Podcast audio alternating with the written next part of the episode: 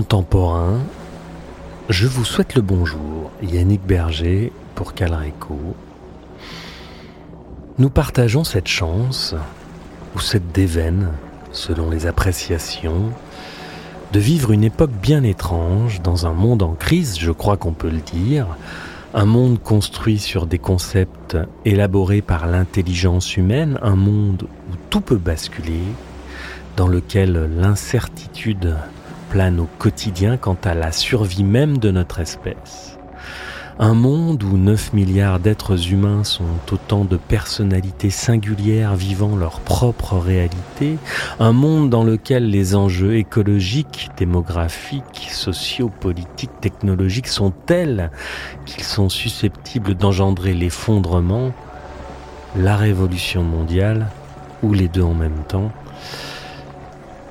À défaut de révolution, l'évolution est nécessaire, qu'elle soit technologique, nous menant vers le post-humain, qu'elle soit spirituelle ou humaniste, avec cette perspective de reconnecter l'homme à sa nature profonde, que nous prenions l'un ou l'autre de ces chemins, ou les deux à la fois, nous vivons une période folle, incertaine et excitante. Aujourd'hui, comme la semaine dernière, je vous propose de continuer à découvrir l'horizon transhumaniste qui nous est proposé par ses promoteurs, promoteurs d'une société post-humaine dans laquelle nous abandonnerions une partie de notre humanité en échange d'une société plus juste, plus démocratique, plus sage, dans le meilleur des cas. Nous recevons donc pour Calreco aujourd'hui Marc Roux, président de l'Association française de transhumanisme.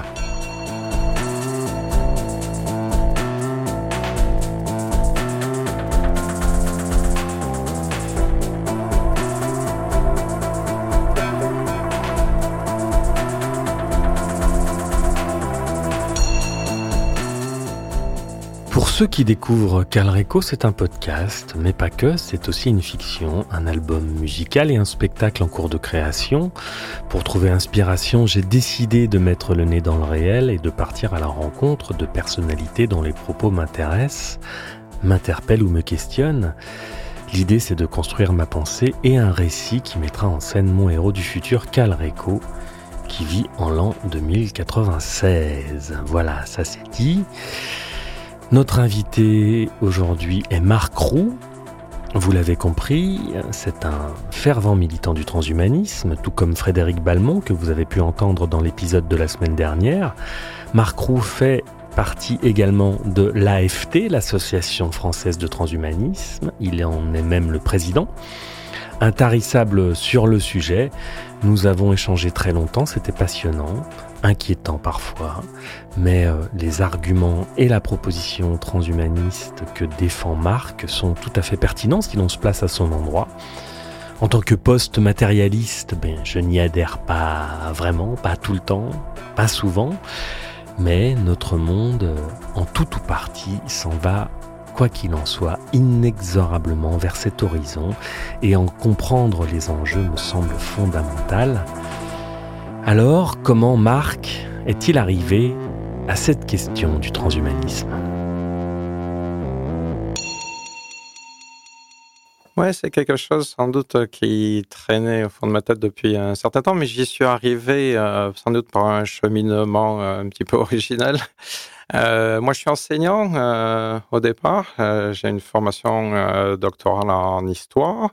et puis, c'est pendant ce cheminement-là, pendant mes, recherches, que j'étais à, élargir, amené, amené à élargir mon, mon questionnement.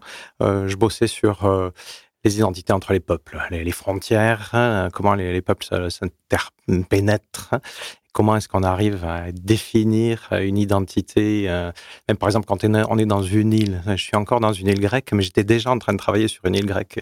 Je me disais, bon, définir euh, euh, ce que c'est l'identité d'un îlien, ça doit être relativement facile, non? Il y a de l'eau autour d'une île, les gens qui sont dedans. ben non, en fait, ça c'est bien plus compliqué que ça.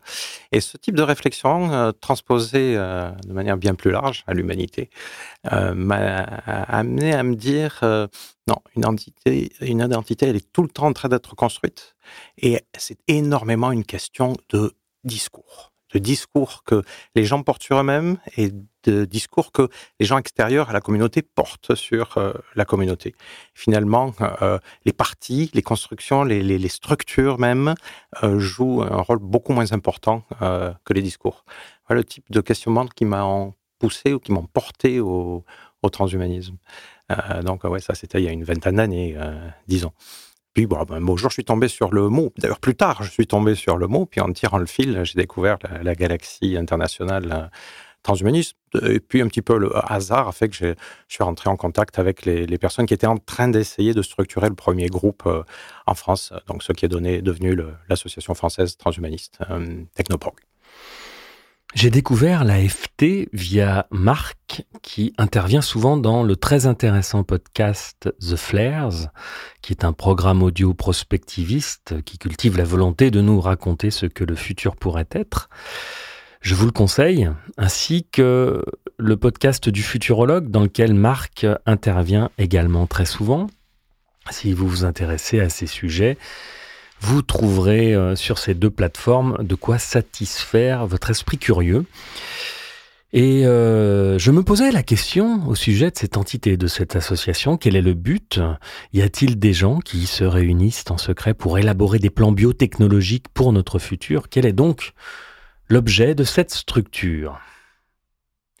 Le, premier objet, euh, c'était de diffuser de l'information sur toutes ces thématiques, parce qu'il y a une quinzaine d'années, en, France, on entendait quasiment pas parler. Il y avait très peu d'ouvrages euh, qui étaient diffusés. Euh, je vais citer peut-être celui de Rémi Sussan, Les Utopies post-humaines, qui reste une bonne référence, je pense, pour découvrir un petit peu tout ça, puis découvrir d'où vient le tout ce monde, cet ensemble de, pensées au XXe siècle.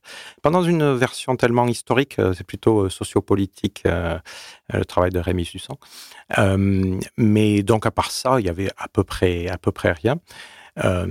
Au-delà de, de ce souci de diffuser de l'information, l'association française, elle considère que la pensée transhumaniste, elle doit être interprétée par chacun et par chaque communauté. Il fallait, il y a encore besoin d'un transhumanisme à la française.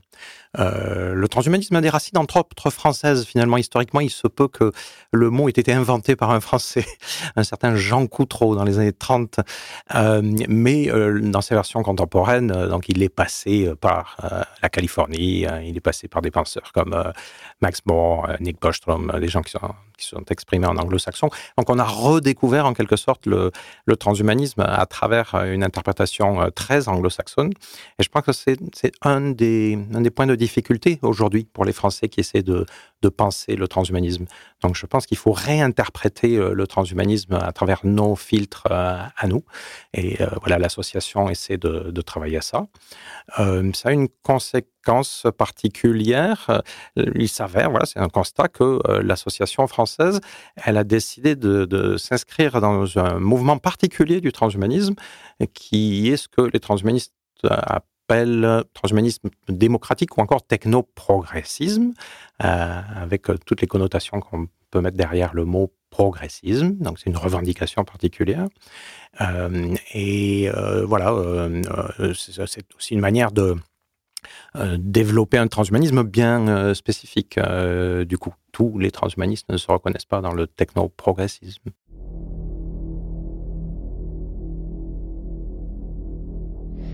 Oui, nous l'avions évoqué en avril dernier dans le tout premier entretien de ce podcast avec le philosophe Jean-Michel Beignet. Il est plus juste de parler de transhumanisme au pluriel, car il y a plusieurs courants qui vont du plus soft au plus hard et qui ont chacun euh, leur façon particulière de penser la chose. Nous pourrions certainement dire que les transhumanistes français sont les plus doux, plus soft, les moins cyniques et que leur vision découle d'un pessimisme quant à la nature humaine qui les pousse à vouloir trouver une solution pour l'améliorer. Ils défendent une cause universaliste, comme dirait Jean-Michel Beignet. Peut-être sont-ils plus hyper-humanistes que transhumanistes. Quant aux Américains, avec Kurzweil en tête, ils militent euh, non pas pour un progrès, mais pour une rupture grâce aux technosciences, qui désigne le moment où l'intelligence artificielle prendra le pas sur l'intelligence humaine.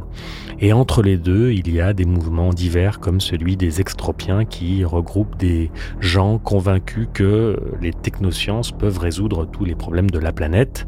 Max Moore, Natacha Vitamore. Là encore, je vous renvoie à notre entretien avec Jean-Michel Beignet.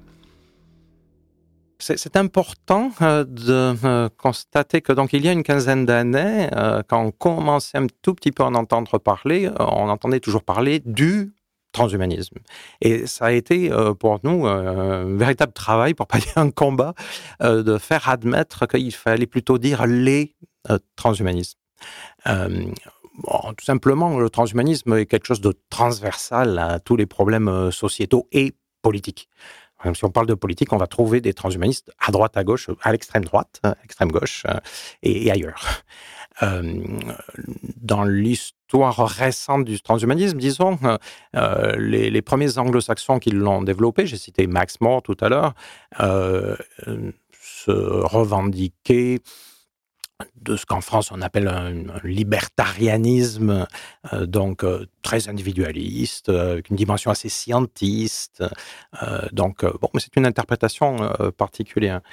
au tournant des années 2000, aux États-Unis même, mais pas dans la Silicon Valley, pas en, en Californie, des gens ont mis à la tête de la première organisation internationale qui s'appelait à l'époque World Transhumanist Association, quelqu'un comme euh, James Hughes. James Hughes est un, sociologue de la côte Est. Euh, et c'est notamment lui euh, qui a travaillé à développer une interprétation complètement différente, se préoccupant de questions sociales, de questions environnementales, de la question des risques en général. Les, premiers transhumanistes des années 80 n'avaient pas grand-chose à faire des risques. Ils avaient tendance à dire il faut y aller, ça va marcher. Euh, donc voilà, il y a eu tout un travail euh, qui a été effectué depuis euh, là-dessus. et on s'est rendu compte à ce moment-là que parmi les, militants du mouvement transhumaniste, ces deux tendances-là, elles étaient à peu près à 50-50, quoi. Euh, euh, donc l'impression qu'on a quand on lit euh, encore aujourd'hui la, presse française que le transhumanisme est essentiellement un, mouvement hyper individualiste, scientiste, etc. En fait, c'est fortement lié à la première image qu'a donnée de lui-même ce mouvement dans les années 80-90. Et après, on recite, parce que les gens, évidemment, ont tendance à dire le vrai transhumanisme, c'est celui des origines. Donc il faut aller voir euh, les premiers auteurs. Et on recite sans arrêt les mêmes auteurs et on ne regarde pas qu'est-ce qui s'est passé depuis 40 ans euh, dans l'histoire de ce mouvement. Euh, donc bon, ça, ce sont les premières principales tendances. Mais ensuite, il y a un transhumanisme chrétiens, par exemple. Il y a une association transhumaniste chrétienne, il y a une association transhumaniste mormone, donc il y a une dimension spiritualiste dans le transhumanisme.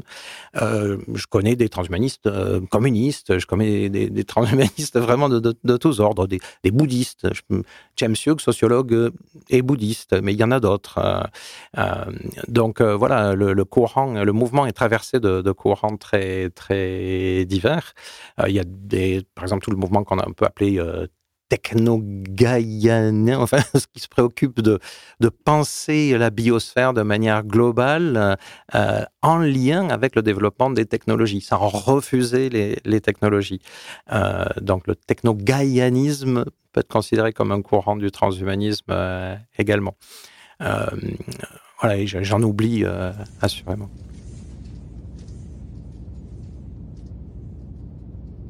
Le techno-gaïanisme. Je ne connaissais pas, je viens d'aller jeter un œil sur Google, croyance en la possibilité de restaurer l'environnement par les technologies émergentes et les futures technologies. Alors oui, super, euh, mais avouons que c'est quand même bien triste d'en être rendu là. Moi qui reviens d'Amazonie, je peux vous dire que les maestros, les chamans, connaissent et utilisent euh, les plantes comme une technologie très puissante. Et c'est ce paradoxe, moi, qui me heurte un peu dans la pensée transhumaniste, réparer avec la technologie plutôt que de s'inspirer des sagesses ancestrales pour mieux connaître notre nature et la nature afin de faire progresser l'humain et c'est l'objet de ce podcast, tenter de rappeler qu'on peut toujours essayer d'équilibrer le matérialisme et le spiritualisme, qu'il y a dans nos sociétés matérialistes trop de rationalisme et que peut-être se tourner vers l'incommensurable, la nature, le spirituel pourrait nous faire du bien. Mais revenons à l'AFT, quel transhumanisme y est donc défendu?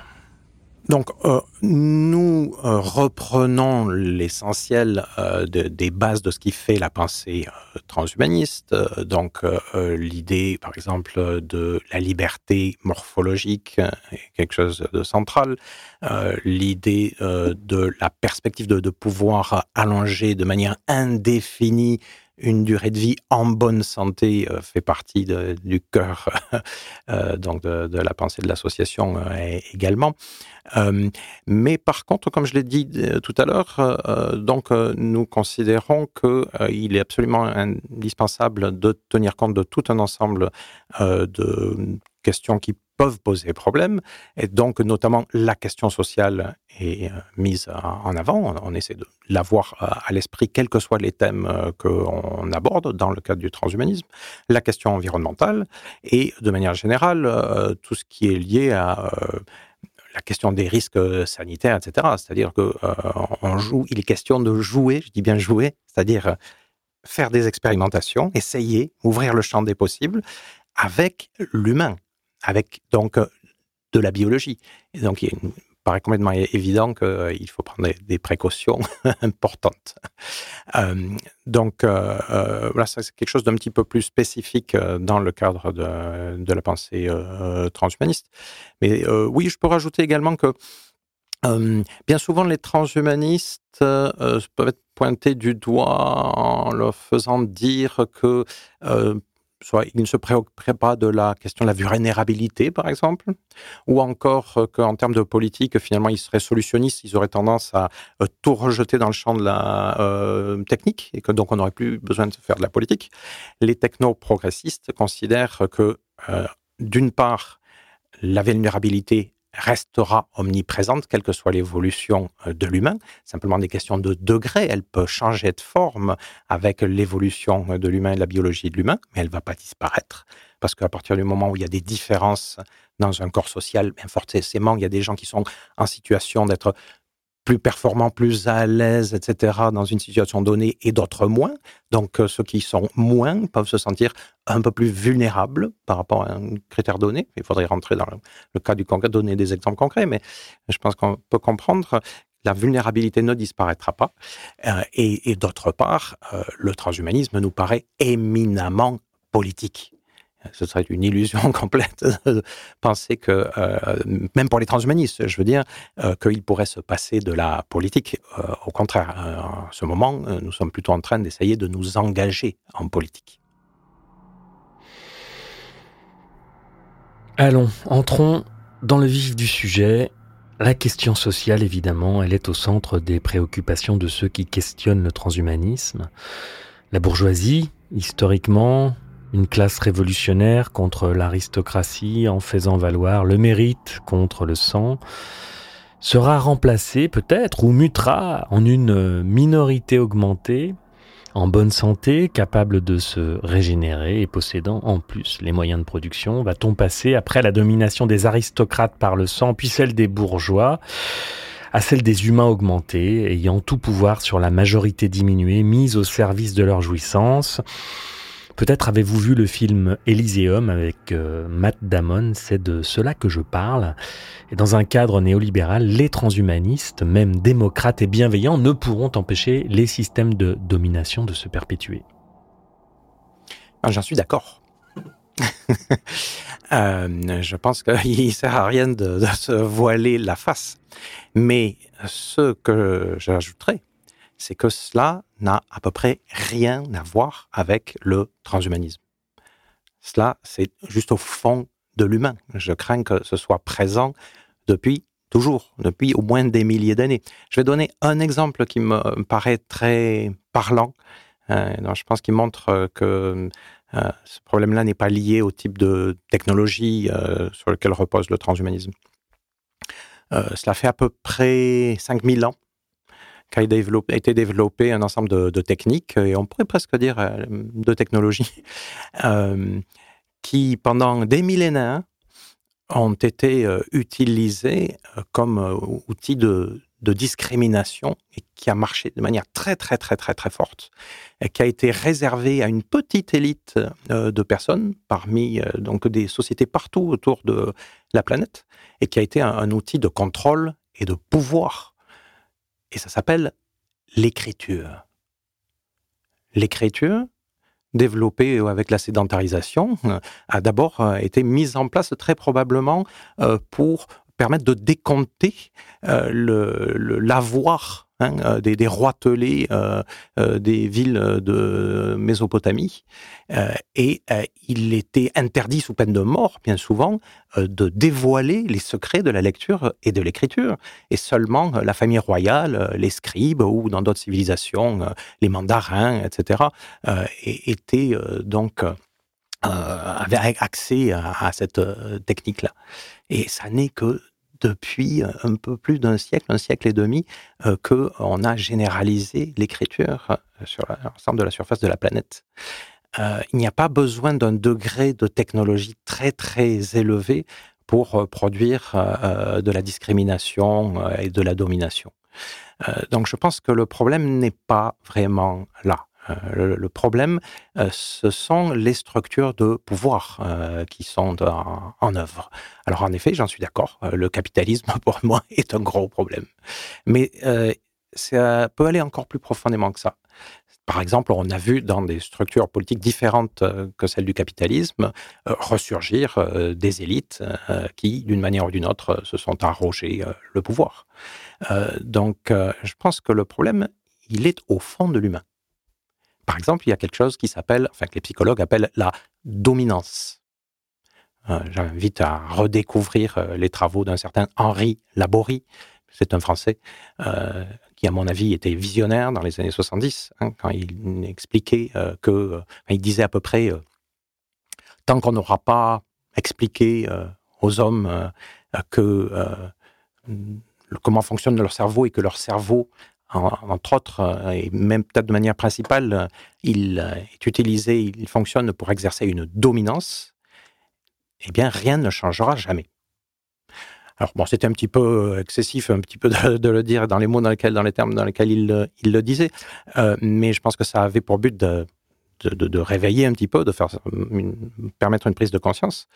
et puis à l'époque où il en parlait, on en était au, au tout, tout, tout début des neurosciences. On comprenait presque rien de rien au fonctionnement du, cerveau. 40 ans plus tard, on comprend un petit peu plus. Euh, mais par contre, euh, cette théorie de la dominance, elle a quasiment été euh, vérifiée. Quoi. C'est-à-dire que ce qu'on comprend de la manière dont fonctionne vraiment le, le, cerveau, autant a montré, par exemple, le fait d'exercer sa dominance sur quelqu'un, d'écraser un petit peu son voisin, nous permet de produire de la sérotonine et on, en peut en tirer plus qu'une jouissance immédiate. Ça, ça peut aller jusqu'au bonheur d'être dans une situation de dominance. Euh, ce genre de problème-là, eh bien, peut-être qu'on aura du mal à les résoudre seulement avec les outils traditionnels que sont la culture, euh, l'éducation, euh, la philosophie, la loi, tout ça qui est absolument indispensable, mais qui jusqu'à présent, à mon avis, se révèle insuffisant.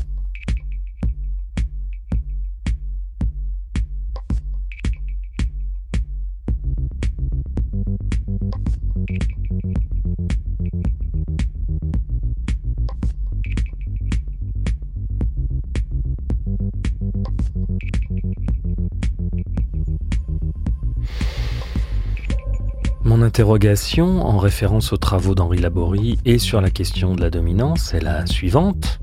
D'abord, ce rapport dominant-dominé est-il ontologiquement enraciné en l'homme? Ce concept de dominance n'étant qu'une hypothèse, il pourrait être possible, dans d'autres conditions institutionnelles moins favorables à cette idée que l'homme est un loup pour l'homme, hors capitalisme donc, il pourrait être possible de nourrir des vertus de collaboration, de collectif et d'entraide. Certains humains possèdent et cultivent ces qualités et rien ne permet de penser qu'on ne pourrait pas, grâce à un travail personnel, physique, énergétique, psychique et spirituel, euh, qu'on ne pourrait pas les implanter chez les implémenter chez l'être humain, pour employer un terme technique d'ailleurs. C'est ce que proposent les traditions spirituelles. Mais effectivement, ça demande de la cesse, ça demande un travail sur soi, mais pourquoi pas? Nous travaillons à l'école sur la connaissance qui nous vient de l'extérieur, pourquoi ne pas travailler sur la connaissance de soi? Certains militent pour, et j'en fais partie, car c'est selon moi ce qui va sauver le monde, la connaissance de soi, le connais-toi toi-même, bref. Et donc une vision euh, spirituelle de l'être humain dans ses multiples dimensions pourrait être aussi une voie possible. La proposition de régler le problème grâce à la biotechnologie découle d'une approche matérialiste, selon laquelle le cerveau produit la conscience et donc, en trouvant le moyen de reprogrammer nos réseaux de neurones grâce aux machines, nous pourrions redonner à l'humain ses vertus et ses qualités. Mais pour moi, c'est prendre le problème à l'envers. Il me semble qu'on peut hmm, réfléchir au transhumanisme et éventuellement même euh, aller vers le transhumanisme, interpréter le transhumanisme depuis une logique, euh, une tradition matérialiste ou depuis une tradition euh, spiritualiste. mon avis, c'est bien souvent juste une question de vocabulaire, c'est-à-dire que on peut parler de ces choses-là avec un certain vocabulaire dans une tradition donnée et par exemple, accepter l'idée que le, les corps évoluent, que l'humain n'est pas fixe, euh, que la spiritualité, ou on peut dire les esprits, si on veut, pourquoi pas, euh, c'est quelque chose de souple. Et, on peut dire à peu près euh, la même chose avec un tout autre vocabulaire et dans une logique matérialiste. Je ne pense pas que ce soit forcément contradictoire. En tout cas, je constate qu'il y a tout un ensemble de personnes qui sont dans plutôt une démarche spiritualiste et, et, qui interprètent le transhumanisme. donc, je pense que voilà, chacun peut faire son cheminement et réfléchir à, à ces notions-là. Ah, parce qu'ensuite, euh, essayer de comment dire cela, de, convaincre que la démarche spiritualiste est plutôt la bonne ou la démarche matérialiste est plutôt la bonne, je pense que ça a quelque chose d'un peu vain. Euh, on peut en discuter parce que voilà, ça permet à chacun de, réfléchir. Euh, moi, à titre personnel, je m'inscris plutôt dans une euh, logique matérialiste. Euh, mais par contre, mon histoire euh, fait que je, suis complètement euh, ouvert à, tout ça. Donc, ce qui m'intéresse euh, quand on est dans ce genre de débat, c'est de trouver les mots qui permettent de, se retrouver. Voir c'est ce qu'on arrive à, trouver des notions équivalentes de, part et d'autre de, nos traditions ou de nos références. parfois, il y a des mots qui, correspondent. par exemple, je peux faire réagir mes amis transhumanistes en leur disant que euh, au fond du fond, je suis assez d'accord avec l'idée qui consiste à, dire que euh, ce que fait l'humain, peut-être à quoi il se résume, c'est-à-dire qui est vraiment euh, le fond, le fond de, la raison de son existence, c'est quelque chose de l'ordre du témoignage. Un mot tout à fait marqué, profondément chrétien. et c'est un terme que je reprends sans aucune difficulté. Euh, sans avoir l'impression que je suis en contradiction dans ma logique euh, matérialiste. Hein. Donc euh, voilà, je pense qu'il y a une manière d'établir des ponts. mais alors, si on veut revenir à ce que je disais précédemment, on peut sans doute trouver des explications dans une logique spiritualiste, même lorsque des scientifiques montrent que l'apport d'une substance particulière ou euh, l'induction euh, d'une onde électromagnétique à un endroit précis avec un, dosage particulier, un endroit précis du cerveau, a pour effet dans la seconde de modifier le comportement d'une personne. Comment est-ce que c'est possible Si la conscience, la personnalité profonde de la personne est antérieure à la matière, pourquoi est-ce que le fait d'envoyer une onde électromagnétique dans telle zone du, du cerveau a un effet tout d'un coup sur la personnalité? Alors moi, je ne vais pas répondre. je vais juste constater. voilà, on a eu telle expérimentation, il y a tel résultat. On peut considérer euh, que c'est une logique purement euh, matérielle ou on peut peut-être trouver une explication euh, spirituelle. Je pense que chacun fait son, propre travail par rapport à, ce type de constat. Effectivement, l'explication spiritualiste est toute prête. L'effet de l'onde magnétique projetée sur une partie du cerveau modifiant la personnalité, c'est comme réduire l'amour à une affaire d'interaction chimique entre molécules.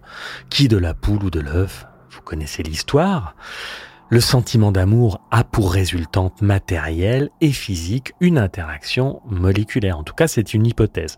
Quant à la modification de la personnalité, elle suppose de confondre conscience et personnalité ego et âme, mental et soi supérieur, sans tenir compte dans les traditions spirituelles de la trinité âme, corps, esprit, l'esprit étant le filtre et l'outil qui nous permet d'interagir dans la 3D, l'âme étant l'énergie préexistante hors du temps et de l'espace immortel qui nous meut.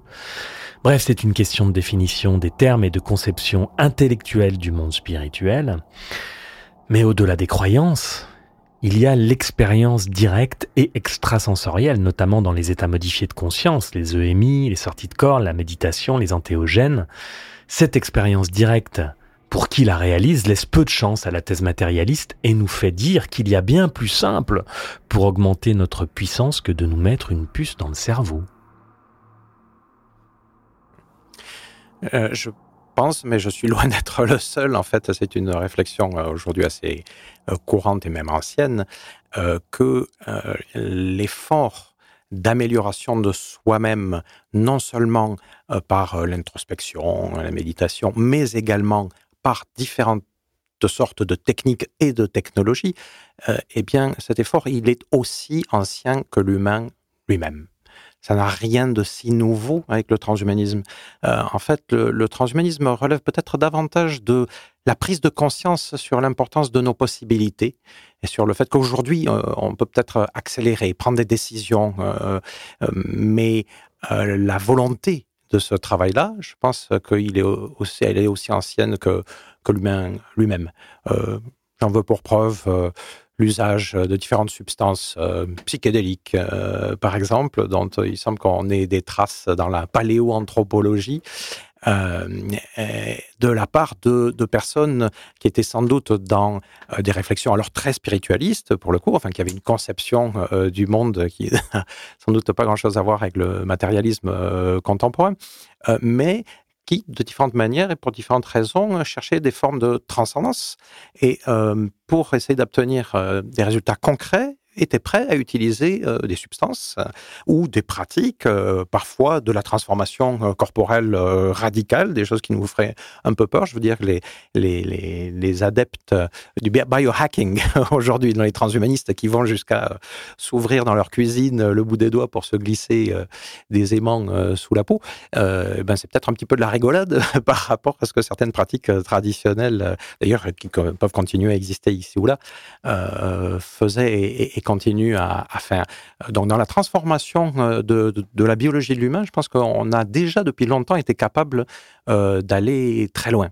Euh, et c'est dire à quel point c'est quelque chose qui, qui, nous motive, qui nous travaille, ce, ce, désir d'aller chercher autre chose, de, de, développer, par exemple, des états de conscience altérés. Euh, donc, euh, euh, je, pense que c'est important de se rendre compte que c'est pas quelque chose de, si nouveau, donc c'est pas quelque chose de si transgressif du point de vue de l'humain. ensuite, si je, reviens à cette idée de euh, enfin, je pense que c'est important, euh, ce dont on parlait précédemment, euh, cette question de spiritualisme, matérialisme. et je, voulais rajouter un, point à ce sujet. il me semble que dans les deux démarches, il est question d'essayer d'avoir un accès au réel. comment est-ce qu'on peut avoir prise dessus? Au fond, on essaie toujours d'une certaine manière de, sauver notre peau, de, continuer à s'offrir une, projection qui puisse continuer à regarder en avant. dans les deux cas, je veux dire matérialisme ou spiritualisme, on essaie de mettre des mots sur des choses qui essentiellement nous échappent. Les scientifiques savent très bien, enfin ils devraient savoir, euh, qu'ils euh, n'arrivent jamais jusqu'au fond des choses. Donc l'idéal de la matière leur échappe. Je veux dire, l'idéal platonicien de la matière leur échappe indéfiniment. Ils ont beau découper la matière de plus en plus petit, il y a toujours encore quelque chose d'un petit peu plus petit euh, qui se cache. et donc simplement, la, pensée humaine euh, face à cette matière, euh, elle a besoin d'essayer de, structurer, de, faire des cases, de, construire des cases, et puis de ranger. Euh, les cases les plus élémentaires, ça va être des sons, et ensuite ça devient des mots. je pense que les, cases du matérialisme ou les cases du spiritualisme sont juste des manières d'ordonnancer différemment euh, nos tentatives d'approcher le, réel. Euh, et donc, euh, en effet, elles peuvent difficilement s'exclure ou se, contredire ou s'interdire l'une l'autre. c'est juste deux manières. Et puis, a sans doute d'autres. Il y en a qui sont. Je veux dire, chaque culture, en fait, est une manière de tracer des. Chaque langue est une manière de construire des, des, boîtes ou des cases différentes. Euh, donc, je pense que c'est intéressant, c'est justement c'est le dialogue, quoi, c'est de comparer euh, comment est-ce qu'on range euh, ces perceptions du, réel, bien plus que d'essayer de, les exclure les, les unes les autres.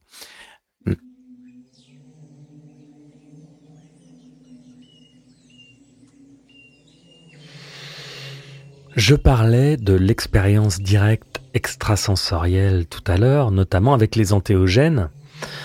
Oui, de tout temps, l'humain a voulu dépasser sa condition en trouvant dans l'introspection le moyen d'élargir son champ de conscience.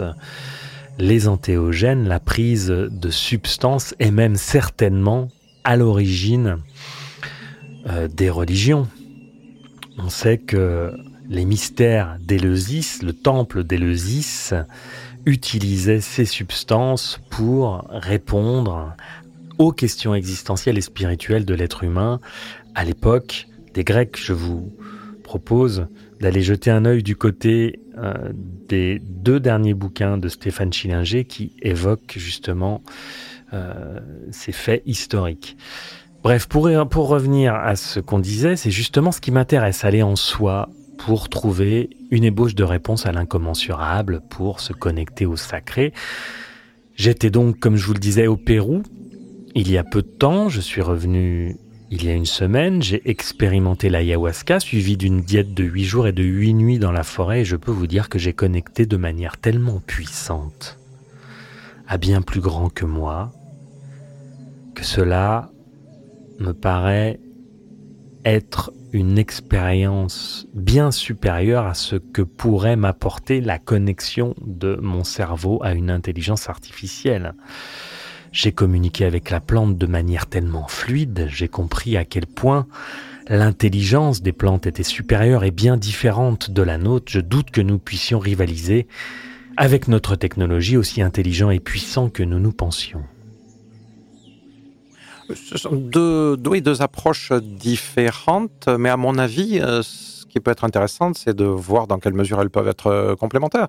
Euh, quand on fait de la chirurgie, on utilise des substances, par exemple, pour procéder des anesthésies qui, en général, proviennent de plantes, tout ce qu'il y a de plus naturel. La plupart, enfin certaines, mais rares. Le LSD est plutôt vraiment quelque chose qui sort de la synthèse de laboratoire. Mais sinon, la plupart des substances proviennent, tu parlais d'ayahuasca, c'est tout à fait naturel euh, un des tout, si ce n'est le dernier article qui est paru sur le site de l'Association française transhumaniste, euh, a été signé euh, par quelqu'un qui relate dans cet article une expérience l'expérimentation euh, qu'il est en train de mener avec des Magic Truffles. et alors que c'est quelqu'un qui est très, c'est un informaticien, il est très sur les pieds sur terre. donc voilà, je pense que les, les deux approches ne sont pas forcément contradictoires. Simplement, dans un cas comme dans l'autre, il faut prendre, je pense, des précautions importantes. Être accompagné, peut-être mettre en place un suivi médical, ce genre de choses, euh, parce qu'on on joue avec quelque chose qui fait le, comment dire, qui est au cœur de, de notre intimité, euh, de notre personnalité. Donc, euh, oui, évidemment que nous, nous sommes favorables à la liberté d'expérimentation individuelle. Et en même temps, je le rappelle, surtout dans ce genre-là, on est dans le concret. Hein, il faut pas faire n'importe quoi. Donc euh, voilà, euh, pourquoi pas l'homme euh, Pourquoi Je pense que ta démarche, encore une fois, elle n'est pas forcément si éloignée de, celle de la personne, par exemple, dont, je parle. Vous êtes peut-être à la recherche de quelque chose de, semblable. ce qui est important, c'est que vous, voilà, tu en aies la possibilité. Je ne sais pas pourquoi tu pars au Pérou. Est-ce que ce que tu vas y faire serait plus difficile à réaliser entre les six côtés de l'Hexagone je le précise parce que l'expérimentation avec des Magic Truffles n'est pas possible en France. Oui, oui, oui, oui, petit disclaimer, je ne fais pas la promo des antéogènes, je relate mon expérience qui s'est déroulée d'ailleurs dans un pays où c'est autorisé. Pour en revenir aux expérimentations euh, biotechnologiques sur le cerveau humain, on est loin de connaître parfaitement le fonctionnement du dit cerveau. De mon point de vue, c'est plus risqué quand j'évoque mon cheminement, je parle d'une démarche personnelle dont l'objectif est de faire de moi une meilleure personne, de commencer à devenir plus sage, d'apprivoiser l'idée de ma propre finitude. Et selon qu'on soit matérialiste ou idéaliste, le rapport à la mort est différent. Oui, mais il me semble qu'on peut atteindre un certain degré de sérénité euh, dans une démarche euh, comme dans l'autre. Moi, je suis dans une démarche euh, matérialiste et je ne crois pas avoir de problème particulier avec la perspective de la mort. Je me dis que oui, en effet, euh, a priori, c'est le néant.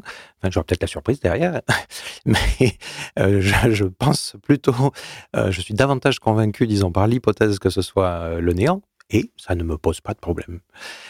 donc voilà, c'est comme ça. Que je suis un être vivant? Donc je sais très bien qu'en moi, minute après minute, tout me dit, tout est fait en moi, toute ma biologie euh, me dit et me rappelle que je ne veux pas mourir. Mais c'est pas la même chose, euh, cette chose-là, cette peur-là, qui est évidemment instinctive, euh, et la réflexion davantage intellectuelle de se dire, bon, après, il y aura quelque chose, il n'y aura pas quelque chose. Oui, petite interruption. Selon moi, si on reste sur le plan intellectuel, la sérénité face à la mort n'est pas du tout intégrée. Mais ce que je voulais dire, c'est que pour moi, il n'empêche que toute démarche spirituelle, toute démarche de développement personnel, voire même tous les questionnements philosophiques visent à faire la paix avec cette idée de la mort. J'en parle souvent avec Stéphane, mon ami euh, réalisateur de cette émission, avec qui nous partons en voyage très souvent pour recueillir donc les témoignages de nos invités. Parfois nous faisons des kilomètres, nous avons le temps de parler et souvent nous évoquons ce sujet et la réponse de Stéphane est irrémédiablement la suivante, je n'ai pas peur de la mort, je peux avoir des angoisses ou des peurs dans ma vie affective ou professionnelle, mais la mort ne m'effraie pas. Et moi de répondre, la mort est selon moi la mère de toutes les peurs, et les problématiques psychologiques et émotionnels en sont issus. La peur de l'abandon, sentiment d'injustice font écho à une négation du soi et donc à la peur de l'inéluctabilité de notre disparition prochaine. Cette peur de la mort est selon moi aussi un moteur du développement de la pensée transhumaniste. Et malgré la longévité promise par les technosciences, même en vivant mille ans, dans notre 999e année, ça va être compliqué. Alors la mort pour les transhumanistes, Marc, s'il vous plaît. S'il te plaît, pardon. Alors, euh, c'est important parce que autour de cette question euh, continue à régner une énorme confusion, je pense. Les transhumanistes sont en partie responsables de cette confusion. un grand nombre, si ce n'est la majorité d'entre eux, continuent à l'entretenir. et c'est vraiment problématique. Heureusement, il y a quelqu'un qui a aidé, il y a de ça quand même quelques décennies, un certain Edgar Morin, euh, a proposé une alternative. Euh, parce que jusqu'à présent, encore une fois, une grande majorité de transhumanistes ont tendance encore à utiliser le terme immortalité pour désigner le projet euh, donc qu'il propose en disant donc nous allons pouvoir vivre bien plus longtemps, euh, voilà, en bonne santé, euh, si ce n'est pas en pleine jeunesse, etc. Et, donc, euh, notamment, les transhumanistes anglo-saxons utilisent sans aucun souci le mot immortalité. Edgar Morin a proposé dès les années 50 le mot amortalité, avec un seul M en précisant que dans la manière dont il concevait, ce serait simplement, si on peut dire, rien que ça, la victoire sur l'essentiel des maladies et le vieillissement. C'est déjà, ce serait déjà énorme, mais je pense qu'il a raison, ça n'est pas du tout la même chose que l'immortalité. Euh, immortalité est, je pense, conçu et entendu, compris d'emblée comme un concept essentiellement métaphysique. Immortalité, c'est l'impossibilité de mourir. Immortalité, c'est la caractéristique du divin, c'est l'âme, par exemple, qui est immortelle. Elle ne peut pas décider de mourir, l'âme, autant que je sache. Euh, quasiment dans aucune des religions. Enfin, je ne suis pas un grand spécialiste, mais j'ai jamais entendu dire qu'une âme pourrait décider de, je sais pas, le suicide n'est pas vraiment conçu, je pense, euh, chez les âmes. Euh, la mortalité ne fait pas disparaître la mort. La mortalité permet simplement une durée de vie en bonne santé d'une durée indéfinie. on sait qu'on va mourir, simplement on sait de moins en moins quand. De plus longtemps, enfin, chaque fois qu'on gagne des années de vie, on peut espérer peut-être en vivre encore davantage si euh, la science, par exemple, continue à, faire des progrès. Mais euh, fondamentalement, d'un point de vue philosophique, ça change rien. Ça change des choses dans le rapport à la vie, euh, parce que oui, on s'inscrit pas dans la même durée. Mais ça, là aussi, on peut se dire, c'est une évolution qui a déjà eu lieu. Par exemple, il y a à peu près 200 ans, euh, en Europe, euh, la durée moyenne, enfin l'espérance de vie à la naissance était de autour de 25-30 ans. Et aujourd'hui, on est dans des espérances de vie qui vont vers les... Alors, on a eu un petit accident là ces dernières années, mais euh, Covid mis à part, hein, ça faisait des décennies et des décennies qu'on augmentait de manière continue notre durée de vie et même la durée de vie en bonne santé a, a cru sur cette période. et donc, on est passé à une espérance de vie de 80-90 ans, c'est-à-dire presque le triple de ce qu'on connaissait. Euh, évidemment, oui, il y a eu des bouleversements dans notre rapport, dans notre projection, la manière dont on se projette dans la vie, donc euh, dans nos mentalités, etc.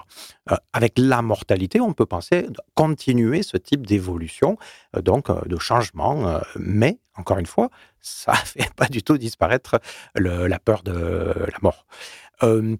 Dire que c'est fondateur, euh, peut-être.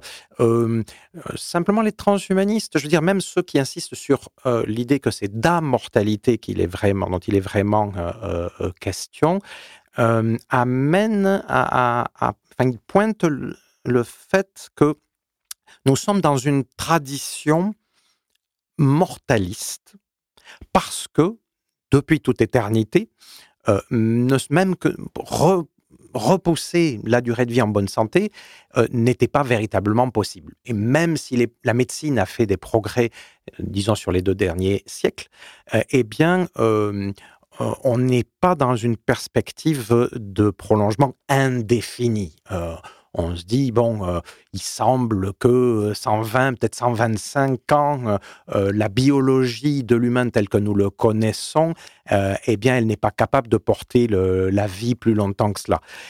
Et, donc, il y a un terme relativement rapproché, même si de 30 ans d'espérance de vie à 120 ans d'espérance de vie, ça ferait une grosse différence. C'est pas la même chose que de se dire comme euh, par exemple l'a exprimé un certain Aubrey de Grey, euh, donc euh, un des longévitistes hein, les plus importants et quelqu'un de très lié au mouvement transhumaniste, qu'on pourrait commencer à imaginer ce qu'il a appelé une vitesse d'échappement à la longévité, ou pardon, une vitesse d'échappement au vieillissement. C'est-à-dire que si la science et la médecine continuent à faire des progrès et que comme c'était le cas avant Covid, en gros, tous les ans, on gagne trois mois d'espérance de vie, eh bien, on pourrait espérer qu'à un moment donné, on gagne quatre mois, et puis peut-être cinq mois, et puis on continue à progresser. Peut-être un jour, on finirait par gagner 12 mois par an d'espérance de vie en plus, euh, ce qui veut dire à ce moment-là que ben, on, vieillit plus ou on, rétablit son fonctionnement autant euh, qu'on vieillit. Euh, donc ce type de perspective-là, oui, c'est différent. Hein, c'est pas la même chose que la logique médicale telle qu'on la connaît jusqu'à aujourd'hui. Mais ça reste dans la logique de la mortalité, l'apostrophe à mortalité. Donc toutes les questions philosophiques traditionnelles euh, restent les mêmes. Et euh, je pense que voilà, c'est important de savoir que ce dont on parle, ce dont parle la, la plupart des transhumanistes réellement, c'est d'immortalité et pas d'immortalité, même quand des anglo-saxons euh, disent immortalité, parce que souvent dans leur tradition, euh, c'est pas si important que ça. Souvent, euh, les approches spiritualistes et matérialistes se mélangent, notamment aux États-Unis. on n'est pas du tout avec la, tradition qu'on a en France du point de vue de la séparation de, de ces choses-là. au fond, ce dont ils parlent, c'est essentiellement d'immortalité il ne se pose pas tellement de savoir. La question, c'est aussi vraiment, euh, ce serait éternel, c'est-à-dire qu'on sort du temps ou si on, reste seulement euh, dans euh, voilà, des, des gains, ça, reste un combat scientifique, technique quotidien, cette immortalité. La différence pour eux n'existe pas. Pour nous, il est important de la marquer.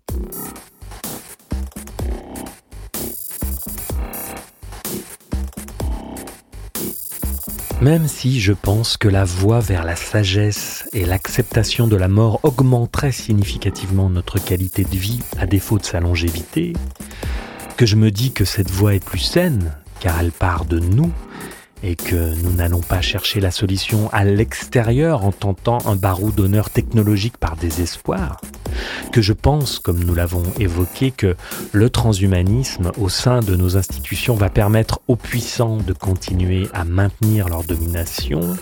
Petit exercice de pensée, Ok, admettons, Marc, je suis convaincu, on vit plus longtemps, en bonne santé, on augmente notre puissance, alors concrètement, Comment ça se passe euh, ce que tu viens de dire, j'en suis complètement d'accord. Je, disais tout à l'heure qu'avec l'écriture, on avait euh, l'exemple euh, que l'utilisation des techniques ont toujours eu lieu d'abord dans les mains des détenteurs du pouvoir et qu'ils ont toujours eu tendance à les utiliser d'abord à leur avantage.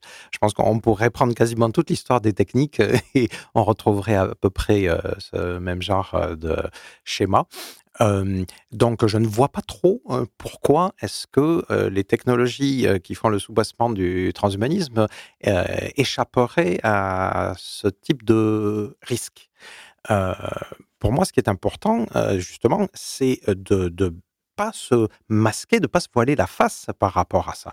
Se dire, vu la structure du pouvoir, les structures de pouvoir qui sont dominantes dans euh, notre monde, il y a toutes les chances, en tout cas les euh, détenteurs du pouvoir actuels sont, tu viens de le dire, sont déjà en train de chercher à utiliser euh, ces technologies à leur avantage. Et, donc, nous tous, en, tant que citoyens, la question c'est qu'est-ce qu'on peut faire pour, si ce n'est permettre un fonctionnement idéalement démocratique, etc., au moins éviter le pire? Des formes de ségrégation euh, qui seraient complètement euh, insupportables.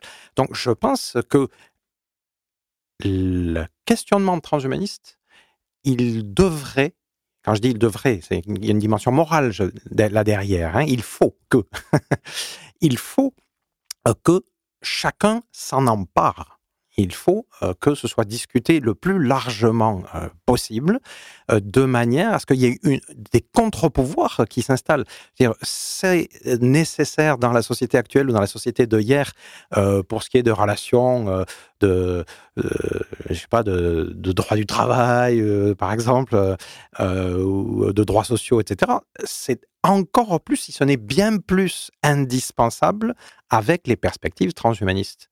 Euh, il faudra euh, que les individus euh, vraiment s'affirment, j'espère par la voie démocratique, hein, pour que l'accès à ces technologies pour qu'en amont, les choix faits sur les technologies se fassent de manière la plus égale, la plus juste possible. Euh, je pense qu'il y a déjà des choses qui sont en cours. Euh, en prendre des exemples euh, ici ou là.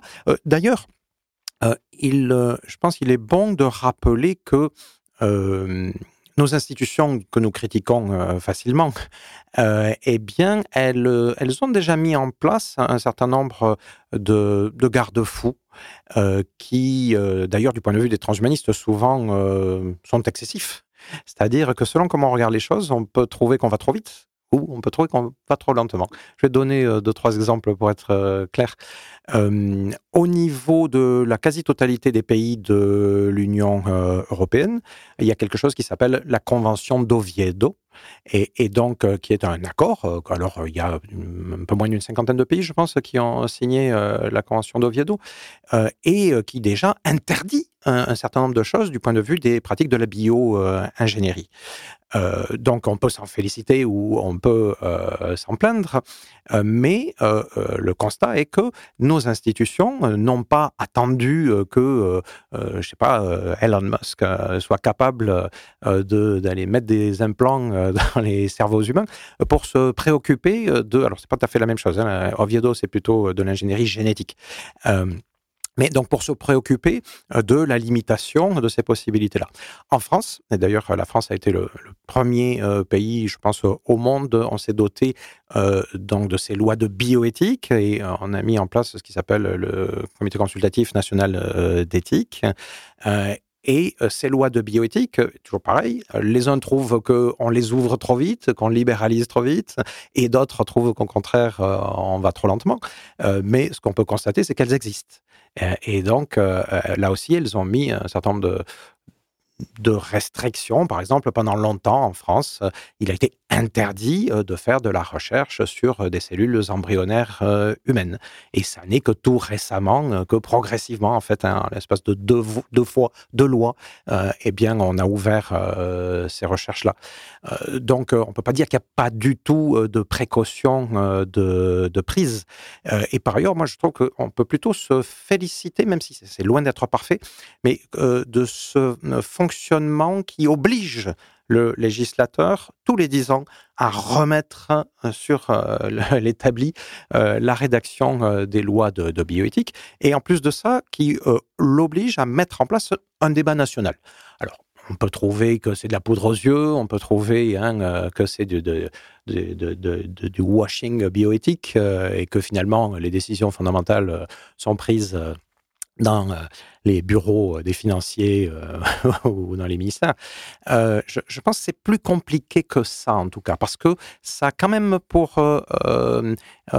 conséquence qu'il y a une certaine médiatisation qui est faite de ces problématiques.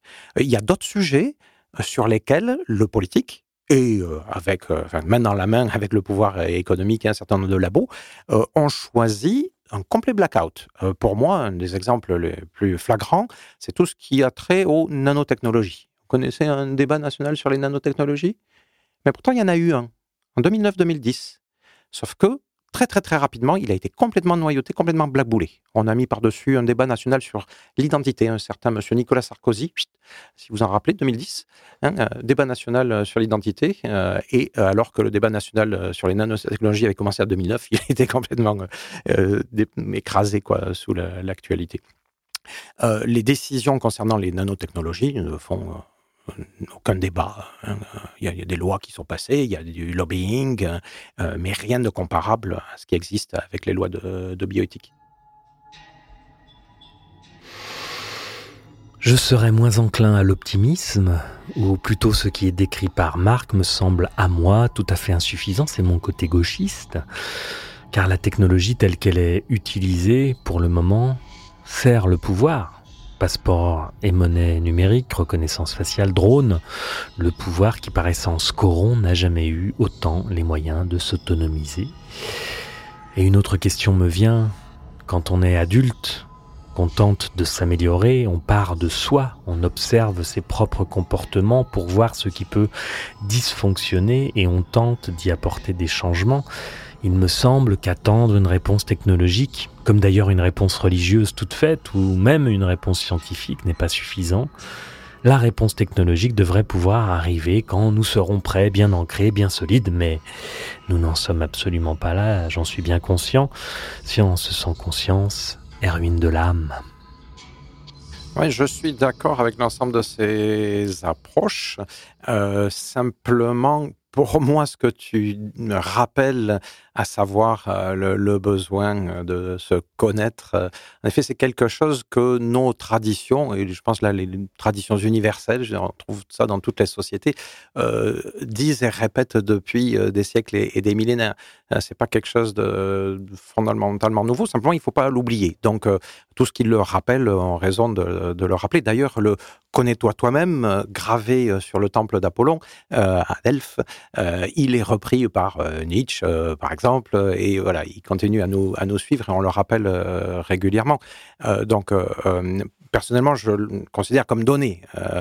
et ce qui me semble important, c'est à partir de là, c'est de voir comment certaines des technologies en développement peuvent nous permettre de faire peut-être encore mieux.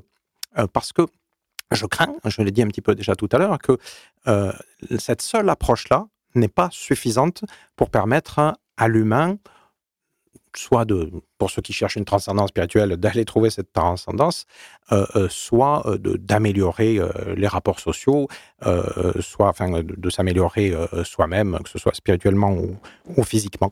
je pense qu'un un outil permet des, je dis, améliorations, on pourrait revenir sur cet aspect-là, qu'il euh, est difficile quand même de, trouver euh, sans. Euh, et le travail sur soi n'est pas, ne, disparaît pas avec l'outil. je prends l'exemple de, de la discipline sportive du saut. Je dis, on peut sauter juste en, en, courant et puis voilà, en bloquant sa course, en essayant de transformer euh, son élan en une projection vers le haut, on arrive à une certaine performance euh, pour le coup.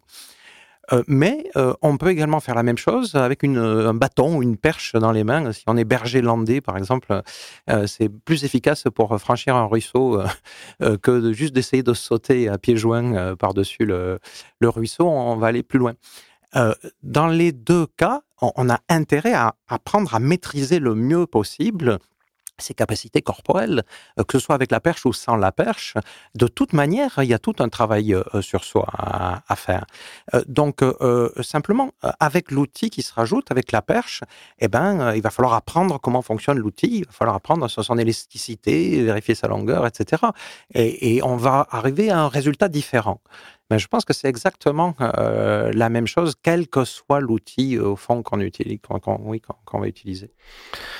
Oui, mais on est ici dans la vision idéaliste du transhumanisme, il me semble. Se connaître, puis connaître l'outil, ok?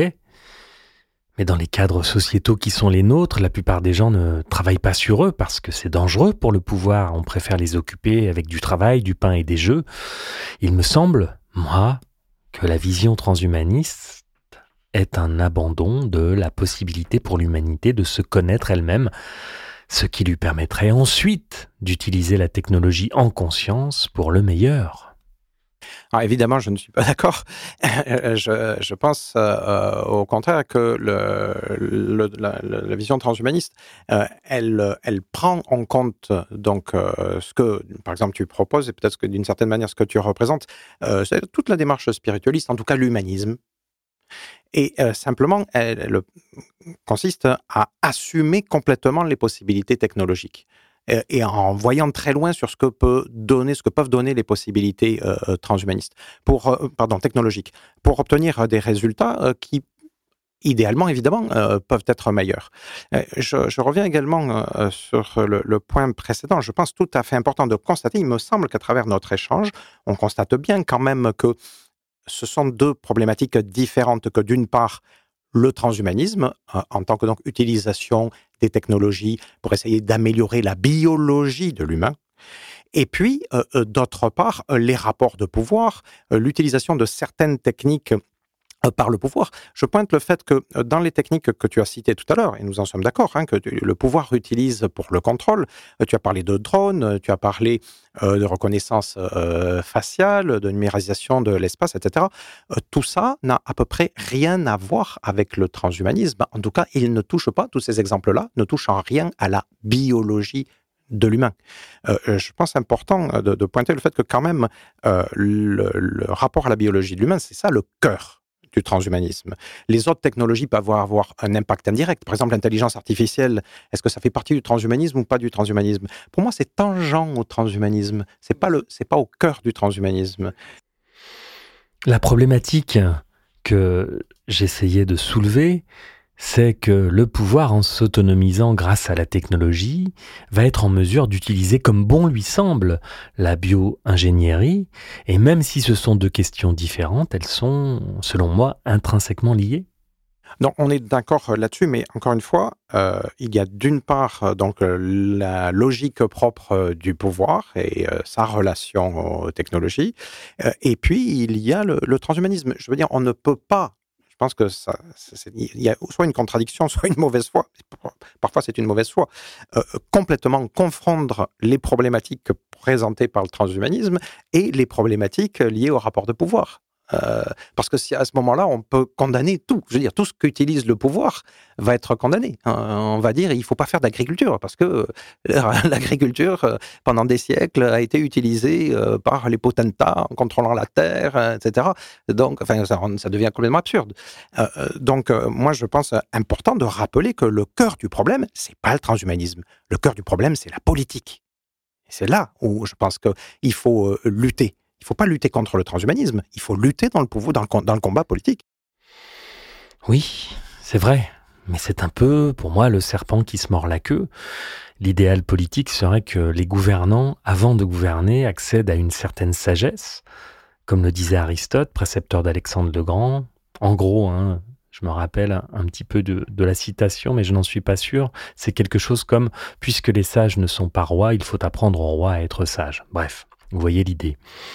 La solution transhumaniste est en partie l'utilisation des biotechnologies, mais si nous gardons nos institutions euh, aussi dysfonctionnelles qu'elles le sont et nos élites perverties, on n'arrivera pas à démocratiser l'accès à la sagesse, même avec les biotechnologies.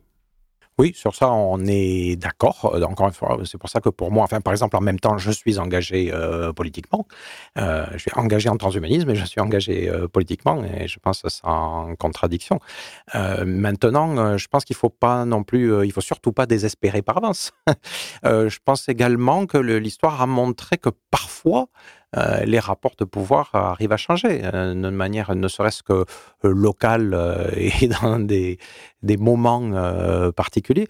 Mais je pense qu'il peut se jouer des choses fondamentales parfois de manière, enfin je veux voilà, 1788-1793, euh, euh, on va dire, euh, dans un petit bout de territoire humain, je pense que se sont jouées des choses très, très, très, très fortes et qu'on a assisté à des changements de, de, pouvoir ou à une accélération des changements de, de pouvoir inouïs à, l'époque faire toutes sortes de commentaires sur l'histoire de la Révolution française. le résultat, ce que ça a donné dans les 50 euh, ou 100 ou 150 années qui ont suivi, c'est autre chose. Je parle de ce qui s'est passé juste sur euh, ces quelques euh, années-là. bon, il y a d'autres endroits, je pense, sur la planète, hein, dans l'histoire, où il y a eu des transformations comme ça, et où en tout cas les, tous les détenteurs du pouvoir antérieur n'ont pas réussi à tirer leur épingle du jeu. donc il y a eu, il arrive parfois des, transferts. je pense qu'il faut, parce que si on si on considère que tout est perdu d'avance, euh, alors on peut aller jouer au boule. Hein,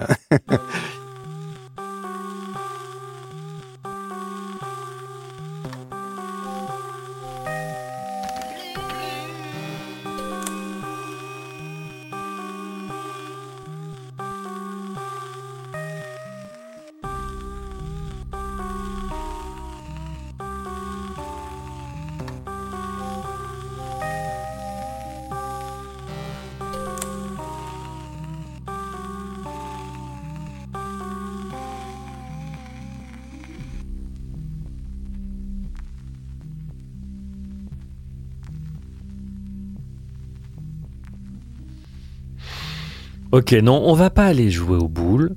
Euh, D'ailleurs, on n'a pas fini cette interview, puis il fait froid dehors. Donc, on va continuer encore un petit peu. J'ai une question, j'ai la question rituelle à poser à Marc.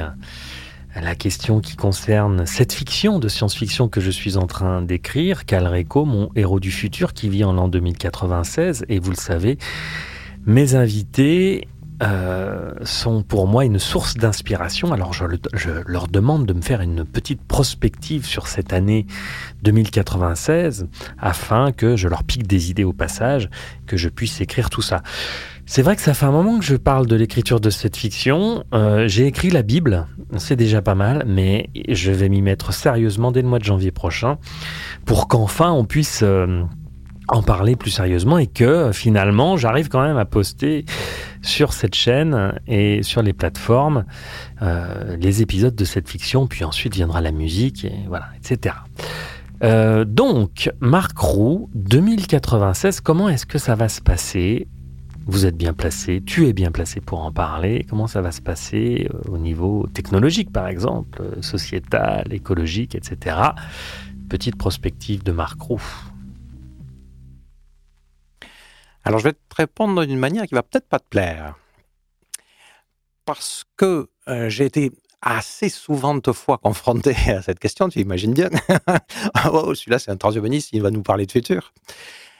Euh, ma réflexion à propos de ce genre de questions, euh, c'est que d'abord, je n'ai pas amené ma boule de cristal avec moi, malheureusement. J'aurais dû. Mais en fait, je pense que personne n'a la bonne boule de cristal, ou alors c'est des boules de verre, euh, on voit pas grand-chose. Et euh, en réalité, quand on se pose ce genre de questions ou quand on essaie d'y réfléchir, la seule chose euh, que l'on fait, c'est que on s'exprime sur ses espoirs et ses craintes. On ne parle pas du tout du futur. On n'a aucune idée du futur. Je ne sais même pas ce que la minute qui vient, de quoi est-ce qu'elle sera faite. Euh, donc, euh, on parle du présent quand on répond à ces questions-là. Donc, euh, voilà, je repose le cadre et je dis, en fait, je veux bien répondre à la question, mais je, je, rappelle qu'en répondant à cette question, je ne vais pas parler du futur, je vais parler du présent.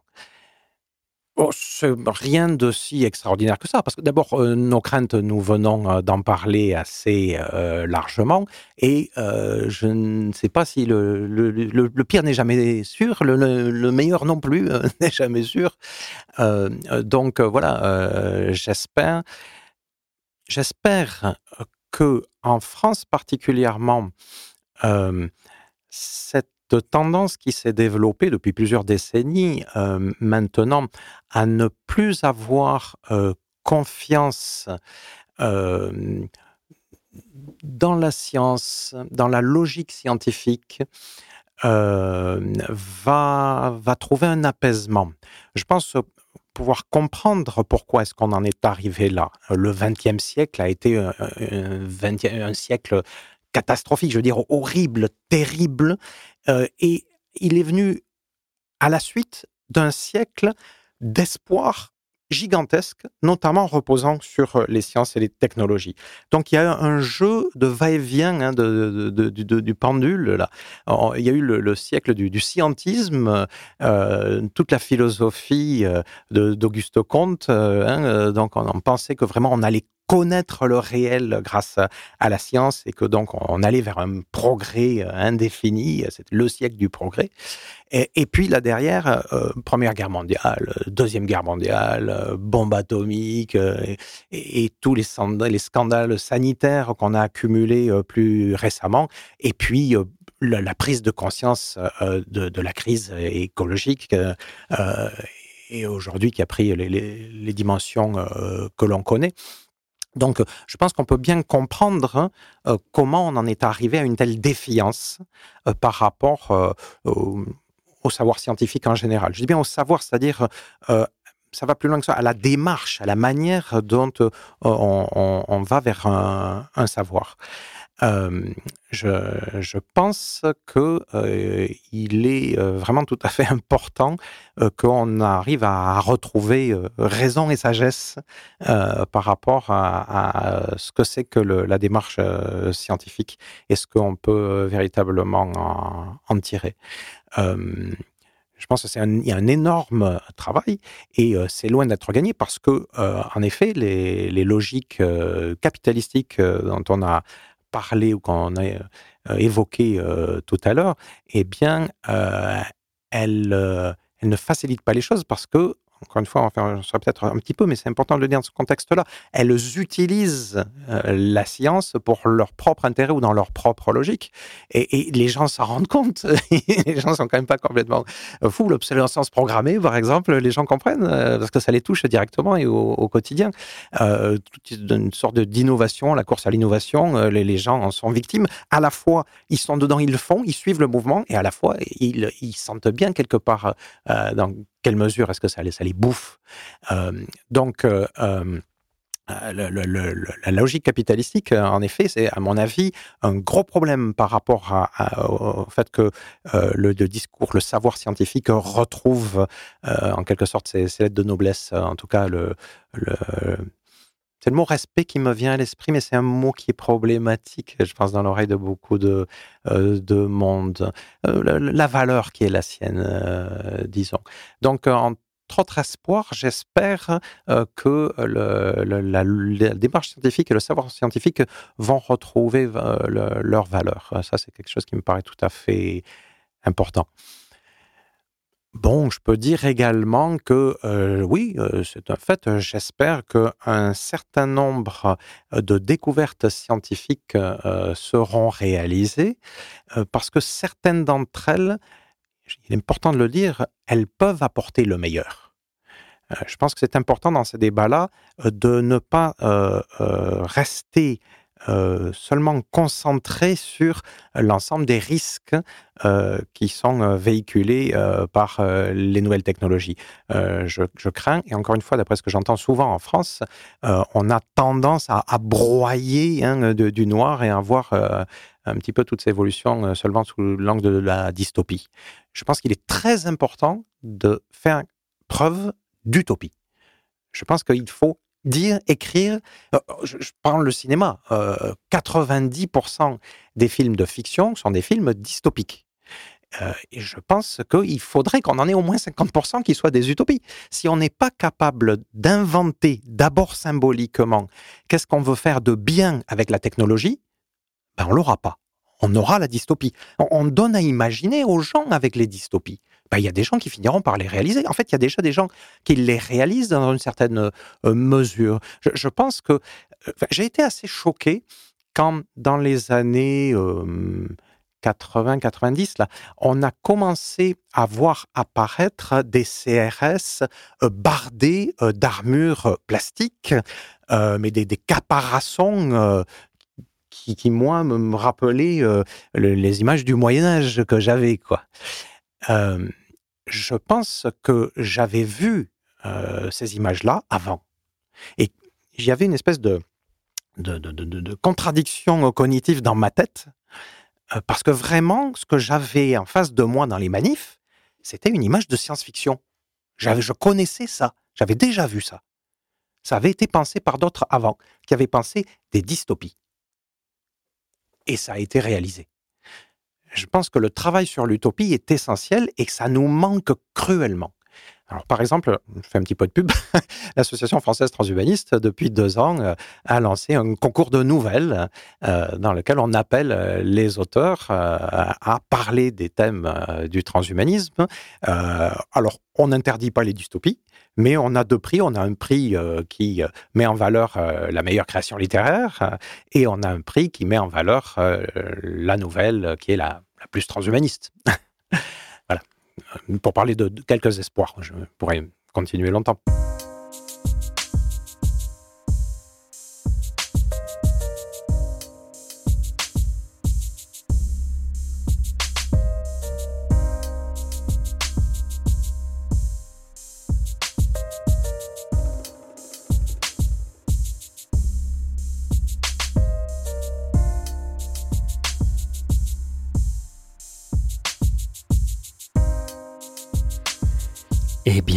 Marc Roux.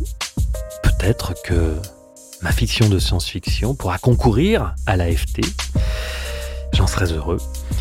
C'était une discussion fort sympathique, elle a duré plus longtemps, vous vous en doutez bien comme d'habitude, et vous pourrez retrouver la suite de cet entretien sur notre euh, profil Patreon. On vous y attend de pied ferme. Ça nous fait plaisir et ça nous aide beaucoup pour un petit abonnement, un café, allez disons un café parisien par mois vous pouvez euh, nous aider. Nous visons l'indépendance, alors on n'y est pas du tout, hein.